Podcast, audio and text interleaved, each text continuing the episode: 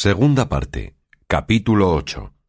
Donde se cuenta lo que le sucedió a Don Quijote yendo a ver su señora Dulcinea del Toboso.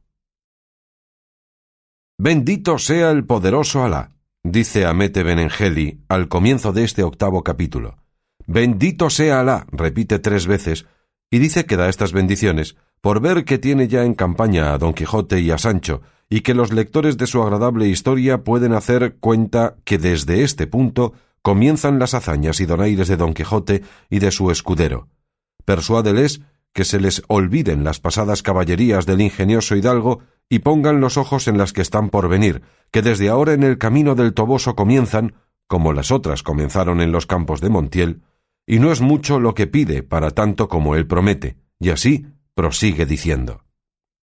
Solos quedaron don Quijote y Sancho, y apenas se hubo apartado Sansón, cuando comenzó a relinchar Rocinante y a suspirar el rucio, que de entrambos, caballero y escudero, fue tenido a buena señal y por felicísimo agüero, aunque, si se ha de contar la verdad, más fueron los suspiros y rebuznos del rucio que los relinchos del rocín, de donde coligió Sancho que su ventura había de sobrepujar y ponerse encima de la de su señor, fundándose no sé si en astrología judiciaria que él se sabía, puesto que la historia no lo declara. Sólo le oyeron decir que cuando tropezaba o caía, se holgara no haber salido de casa, porque del tropezar o caer no se sacaba otra cosa sino el zapato roto o las costillas quebradas, y aunque tonto, no andaba en esto muy fuera de camino.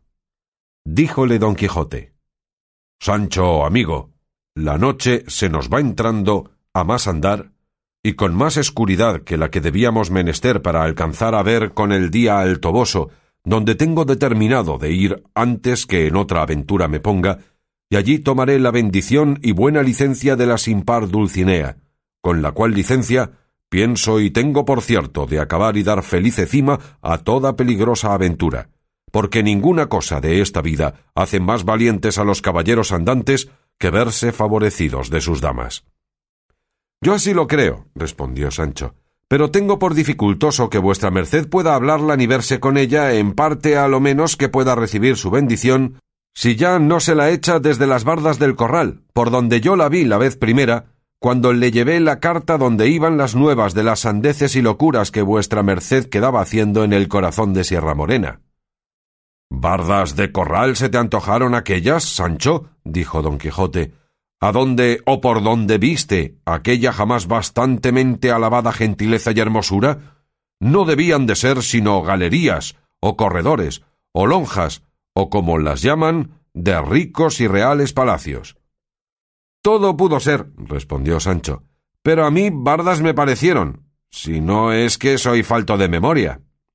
Con todo eso, vamos allá, Sancho, replicó don Quijote, que como yo la vea, eso se me da que sea por bardas que por ventanas, o por resquicios o verjas de jardines, que cualquier rayo que del sol de su belleza llegue a mis ojos, alumbrará mi entendimiento y fortalecerá mi corazón, de modo que quede único y sin igual en la discreción y en la valentía. Pues en verdad, señor, respondió Sancho, que cuando yo vi ese sol de la señora Dulcinea del Toboso, que no estaba tan claro que pudiese echar de sí rayos algunos, y debió de ser que como su merced estaba echando aquel trigo que dije, el mucho polvo que sacaba se le puso como nube ante el rostro y se le escureció. Que todavía das, Sancho, dijo don Quijote, en decir, en pensar, en creer y en porfiar que mi señora Dulcinea echaba trigo, siendo es un menester y ejercicio que va desviado de todo lo que hacen y deben hacer las personas principales, que están constituidas y guardadas para otros ejercicios y entretenimientos, que muestran a tiro de ballesta su principalidad? Mal se te acuerdan a ti, oh Sancho, aquellos versos de nuestro poeta, donde nos pinta las labores que hacían allá en sus moradas de cristal aquellas cuatro ninfas que del Tajo amado sacaron las cabezas y se sentaron a labrar en el prado verde aquellas ricas telas que allí el ingenioso poeta nos describe, que todas eran de oro, sirgo y perlas con textas y tejidas. Y de esta manera debía de ser el de mi señora cuando tú la viste, sino que la envidia que algún mal encantador debe de tener a mis cosas, todas las que me han de dar gusto trueca y vuelven diferentes figuras que ellas tienen. Y así temo que en aquella historia que dicen que anda impresa de mis hazañas, si por ventura ha sido su autor algún sabio mi enemigo, habrá puesto unas cosas por otras, mezclando con una verdad mil mentiras, divirtiéndose a contar otras acciones fuera de lo que requiere la continuación de una verdadera historia. Oh envidia, raíz de infinitos males y carcoma de las virtudes. Todos los vicios, Sancho, traen un no sé qué de deleite consigo, pero el de la envidia no trae sino disgustos, rencores y rabias. Eso es lo que yo digo también, respondió Sancho, y pienso que en esa leyenda o historia que nos dijo el bachiller Carrasco que de nosotros había visto, debe de andar mi honra a coche acá, cinchado y como dicen al estricote aquí y allí, barriendo las calles. Pues a fe de bueno que no he dicho yo mal de ningún encantador, ni tengo tantos bienes que pueda ser envidiado. Bien es verdad que soy algo malicioso y que tengo mis ciertos asomos de bellaco, pero todo lo cubre y tapa la gran capa de la simpleza mía, siempre natural y nunca artificiosa. Y cuando otra cosa no tuviese sino el creer, como siempre creo, firme y verdaderamente en Dios y en todo aquello que tiene y cree la Santa Iglesia Católica Romana, y el ser enemigo mortal como lo soy de los judíos, debían los historiadores tener misericordia de mí y tratarme bien en sus escritos. Pero digan lo que quisieren, que desnudo nací, desnudo me hallo, ni pierdo ni gano, aunque por verme puesto en libros y andar por ese mundo de mano en mano, no se me da un higo que digan de mí todo lo que quisieren. Eso me parece, Sancho, dijo don Quijote, a lo que sucedió a un famoso poeta de estos tiempos, el cual, habiendo hecho una maliciosa sátira contra todas las damas cortesanas, no puso ni nombró en ella a una dama que se podía dudar si lo era o no, la cual, viendo que no estaba en la lista de las demás, se quejó al poeta diciéndole que qué había visto en ella para no ponerla en el número de las otras, y que alargase la sátira y la pusiese en el ensanche, sino que mirase para lo que había nacido. Hízolo así el poeta y púsola cual no digan dueñas, y ella quedó satisfecha, por verse con fama, aunque infame. También viene con esto lo que cuentan de aquel pastor que puso fuego y abrasó el templo famoso de Diana, contado por una de las siete maravillas del mundo, sólo porque quedase vivo su nombre en los siglos venideros. Y aunque se mandó que nadie le nombrase, ni hiciese por palabra o por escrito mención de su nombre, porque no consiguiese el fin de su deseo, todavía se supo que se llamaba Heróstrato. También alude a esto lo que sucedió al grande emperador Carlo V, con un caballero en Roma. Quiso ver el emperador aquel famoso templo de la Rotunda, que en la antigüedad se llamó el templo de todos los dioses, y ahora con mejor vocación se llama de todos los santos, y es el edificio que más entero ha quedado de los que alzó la gentilidad en Roma, y es el que más conserva la fama de la grandiosidad y magnificencia de sus fundadores. Él es de hechura de una media naranja, grandísimo en extremo, y está muy claro sin entrarle otra luz que la que le concede una ventana, o por mejor decir claraboya redonda, que está en su cima, desde la cual, mirando el emperador el edificio, estaba con él y a su lado un caballero romano, declarándole los primores y sutilezas de aquella gran máquina y memorable arquitectura.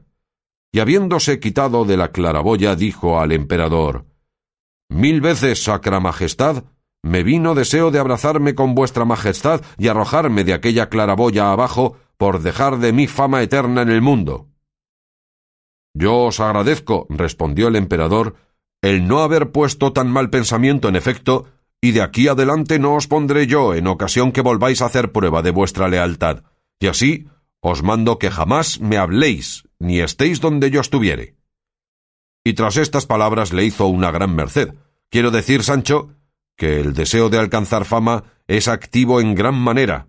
¿Quién piensas tú que arrojó a Horacio del puente abajo, armado de todas armas, en la profundidad del Tibre? ¿Quién abrasó el brazo y la mano de Mucio? ¿Quién impelió a Curcio a lanzarse en la profunda sima ardiente que apareció en la mitad de Roma? ¿Quién, contra todos los agüeros que en contra se le habían mostrado, hizo pasar el Rubicón a César? Y con ejemplos más modernos, ¿Quién barrenó los navíos y dejó en seco y aislado los valerosos españoles guiados por el cortesísimo Cortés en el Nuevo Mundo? Todas estas y otras grandes y diferentes hazañas son, fueron y serán obras de la fama que los mortales desean como premios y parte de la inmortalidad que sus famosos hechos merecen, puesto que los cristianos católicos y andantes caballeros más habemos de atender a la gloria de los siglos venideros, que es eterna en las regiones etéreas y celestes, que a la vanidad de la fama que en este presente y acabable siglo se alcanza, la cual fama, por mucho que dure, en fin se ha de acabar con el mismo mundo que tiene su fin señalado. Así, oh Sancho, que nuestras obras no han de salir del límite que nos tiene puesto la religión cristiana que profesamos. Hemos de matar en los gigantes a la soberbia, a la envidia en la generosidad y buen pecho, a la ira en el reposado continente y quietud del ánimo, a la gula y al sueño en el poco comer que comemos y en el mucho velar que velamos, a la lujuria y lascivia en la lealtad que guardamos a las que hemos hecho señoras de nuestros pensamientos, a la pereza, con andar por todas las partes del mundo buscando las ocasiones que nos puedan hacer y hagan sobre cristianos famosos caballeros. Ves aquí, Sancho, los medios por donde se alcanzan los extremos de alabanzas que consigo trae la buena fama. Todo lo que vuestra merced hasta aquí me ha dicho, dijo Sancho, lo he entendido muy bien, pero con todo eso, querría que vuestra merced me sorbiese una duda que ahora en este punto me ha venido a la memoria. Absolviese quieres decir, Sancho, dijo don Quijote, di en buen hora, que yo responderé lo que supiere. Dígame, señor, prosiguió Sancho, esos Julios o Agostos, y todos esos caballeros hazañosos que ha dicho que ya son muertos, ¿dónde están ahora? Los gentiles, respondió don Quijote, sin duda están en el infierno. Los cristianos, si fueron buenos cristianos, o están en el purgatorio o en el cielo. Está bien, dijo Sancho, pero sepamos ahora, esas sepulturas donde están los cuerpos de esos señorazos tienen delante de sí lámparas de plata o están adornadas las paredes de sus capillas de muletas, de mortajas, de cabelleras, de piernas y de ojos de cera. Y si de esto no, ¿de qué están adornadas? A lo que respondió don Quijote. Los sepulcros de los gentiles fueron por la mayor parte suntuosos templos. Las cenizas del cuerpo de Julio César se pusieron sobre una pirámide de piedra de desmesurada grandeza, a quien hoy llaman en Roma la aguja de San Pedro. Y al emperador Adriano le sirvió de sepultura un castillo tan grande como una buena aldea, a quien llamaron Moles Adriani, que ahora es el castillo de Sant'Ángel en Roma la reina Artemisa sepultó a su marido Mausoleo en un sepulcro que se tuvo por una de las siete maravillas del mundo. Pero ninguna de estas sepulturas ni otras muchas que tuvieron los gentiles se adornaron con mortajas, ni con otras ofrendas y señales que mostrasen ser santos los que en ellas estaban sepultados. A eso voy, replicó Sancho. Y dígame ahora, ¿cuál es más, resucitar a un muerto o matar a un gigante? La respuesta está en la mano, respondió don Quijote. Más es resucitar a un muerto. Cogido le tengo, dijo Sancho. Luego, la fama del que resucita muertos da vista a los ciegos, endereza a los cojos y da salud a los enfermos, y delante de sus sepulturas arden lámparas y están llenas sus capillas de gentes devotas que de rodillas adoran sus reliquias, mejor fama será para este y para el otro siglo, que la que dejaron y dejaren cuantos emperadores gentiles y caballeros andantes ha habido en el mundo. También confieso esa verdad, respondió don Quijote. Pues esta fama, estas gracias, estas prerrogativas, como llaman a esto, respondió Sancho, tienen los cuerpos y las reliquias de los santos, que con aprobación y licencia de nuestra Santa Madre Iglesia tienen lámparas, velas, mortajas, muletas, pinturas, cabelleras, ojos, piernas, con que aumentan la devoción, y engrandecen su cristiana fama. Los cuerpos de los santos o sus reliquias llevan los reyes sobre sus hombros, besan los pedazos de sus huesos, adornan y enriquecen con ellos sus oratorios y sus más preciados altares. ¿Qué quieres que infiera, Sancho, de todo lo que has dicho? dijo don Quijote. Quiero decir, dijo Sancho, que nos demos a ser santos y alcanzaremos más brevemente la buena fama que pretendemos. Y advierta, señor, que ayer, o antes de ayer, que según a poco se puede decir de esta manera, canonizaron o beatificaron dos frailecitos descalzos cuyas cadenas de hierro con que ceñían y atormentaban sus cuerpos se tiene ahora a gran ventura el besarlas y tocarlas, y están en más veneración que está, según dicen, la espada de Roldán en la armería del Rey nuestro Señor, que Dios guarde. Así que, señor mío, más vale ser humilde frailecito de cualquier orden que sea, que valiente y andante caballero. Más alcanzan con Dios dos docenas de disciplinas que dos mil lanzadas, ora las den a gigantes, ora a vestiglos o a indriagos. Todo eso es así, respondió don Quijote, pero no todos podemos ser frailes, y muchos son los caminos por donde lleva Dios a los suyos al cielo. Religión es la caballería. Caballeros santos hay en la gloria. Sí, respondió Sancho, pero yo he oído decir que hay más frailes en el cielo que caballeros andantes. Eso es, respondió don Quijote, porque es mayor el número de los religiosos que el de los caballeros. Muchos son los andantes, dijo Sancho. Muchos, respondió don Quijote, pero pocos los que merecen el nombre de caballeros. En estas y otras semejantes pláticas se les pasó aquella noche y el día siguiente sin acontecerles cosa que de contar fuese, de que no poco le pesó a don Quijote.